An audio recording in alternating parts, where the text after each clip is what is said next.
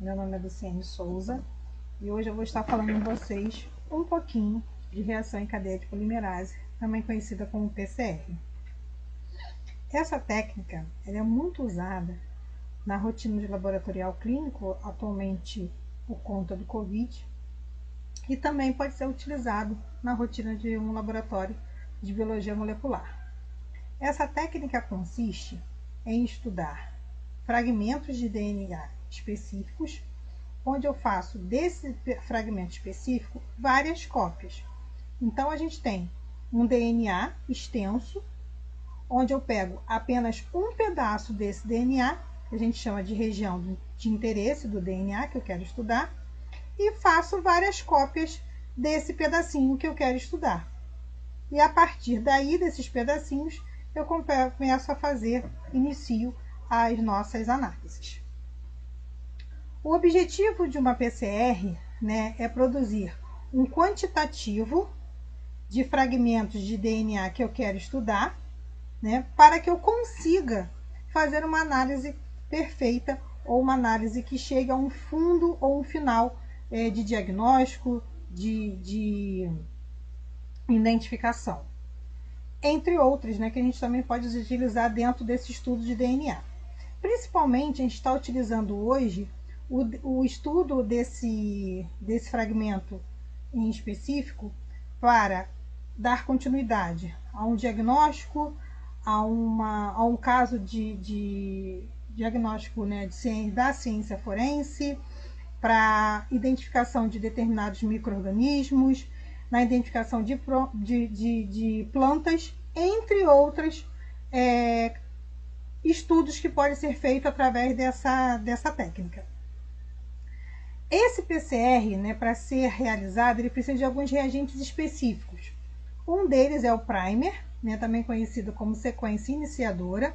Essa sequência iniciadora possui de 18 a 20, de 18 a 20 nucleotídeos, e esses fragmentos de primer vão ter duas fitas. Por quê? O meu DNA ele tem duas fitas. Então, uma vai correr no sentido cinco linhas, três linhas, que a gente chama de, de, de iniciador senso, e a outra vai correr no três linhas, cinco linhas, que a gente é, costuma chamar de antissenso. Então, esses primers, esses iniciadores, vão, vai ter um iniciador para cada é, fita do DNA, né, do meu DNA molde. Né, então, eu preciso desse DNA molde, do meu primer, de nucleotídeos, né, guanina, citocina, adenina e timina, enzima TAC polimerase ou enzima TAC DNA polimerase.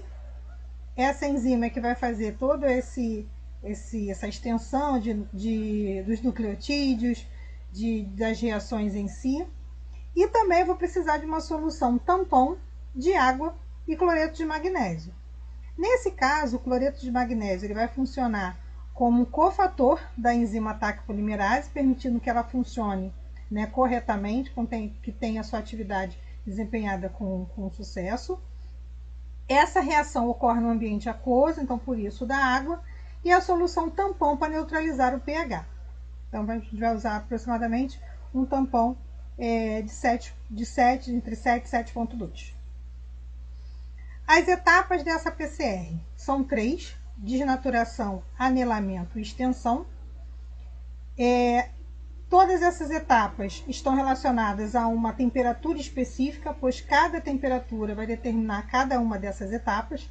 Então, a gente inicia essa desnaturação né, a uma temperatura de 96 graus Celsius, onde vai acontecer a separação das fitas devido ao rompimento das pontes de hidrogênio que ligam né, as bases, né, os nucleotídeos, como por exemplo, é, citocina e guanina tem uma ligação tripla entre elas de hidrogênio.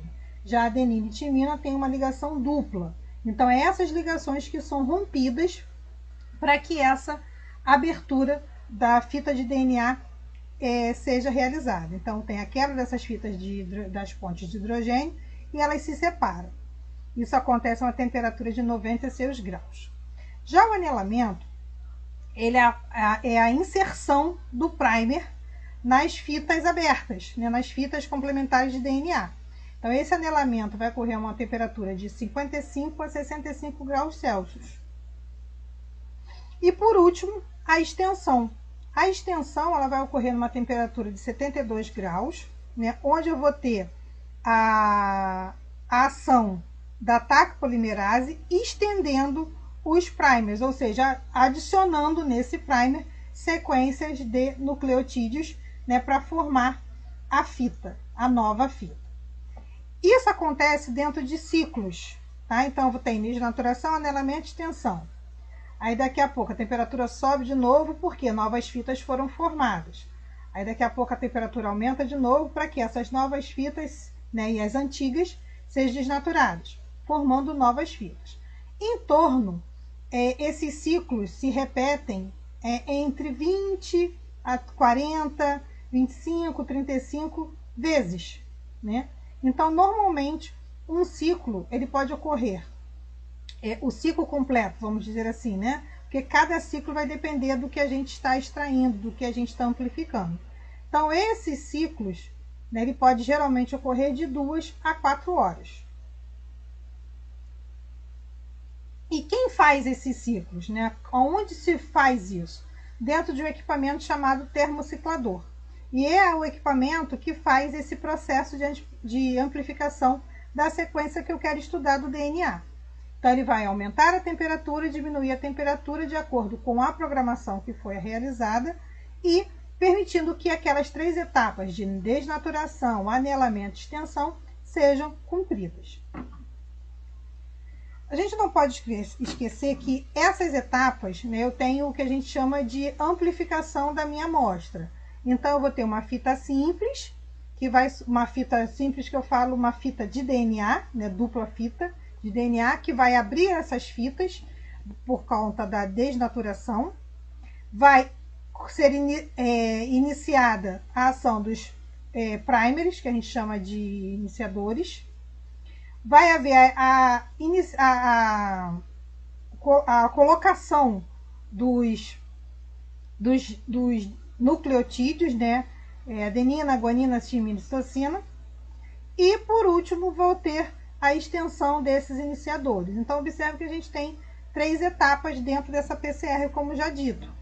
E por que, que essas etapas são importantes? Porque a gente vai ter que fazer o que a gente chama de crescimento exponencial. O que é o crescimento exponencial? É quando eu tenho uma base que varia né, com o expoente mantido, ou seja, 2 elevado a 2. 2 elevado a 2 dá 4. 4 elevado a 2 dá 8. 8 elevado a 2 dá 16 e assim sucessivamente. Então a base ela é variável, mas o exponencial, o expoente, é, é, ele se mantém sempre. 2, por exemplo. É o que acontece aqui nesses ciclos. Eu tenho uma fita que dá origem a duas, que depois vai dar origem no segundo ciclo a quatro, que vai dar origem no segundo ciclo, no terceiro ciclo a oito e assim sucessivamente. A gente não pode esquecer que a cada é, duplicação eu formo uma nova fita. E para iniciar um novo ciclo, essas fitas, tanto as antigas quanto as novas que foram formadas, elas também funcionam como molde. Por isso que nessa técnica eu consigo amplificar milhões e milhões de cópias, porque não é só a primeira fita que vai ser altamente replicada constantemente. Não, são todas as fitas que foram formadas durante o processo de amplificação no termociclador. E por fim, nós temos que fazer a revelação dessa reação em cadeia, que é feita através, do, da eletroforese, né, onde eu preciso ver se tudo que eu amplifiquei, se o produto da amplificação ela foi feita de forma correta. E para verificar isso, a gente utiliza um dos recursos é, eletroforese em gel de agarose ou em gel de policrilamida, onde a gente utiliza também alguns corantes para que a gente consiga verificar essas reações. Normalmente, na eletroforese, a gente utiliza um branco, que é sem é, nada, né, somente tampão, as amostras que eu quero estudar e um padrão, que vai conter as bases, os pares de bases com seus pesos moleculares específicos, né, para que a gente consiga analisar. Então, pessoal, continue se inscrevendo no canal, seguindo a gente. É, o próximo vídeo é sobre a eletroforese. Até lá, pessoal!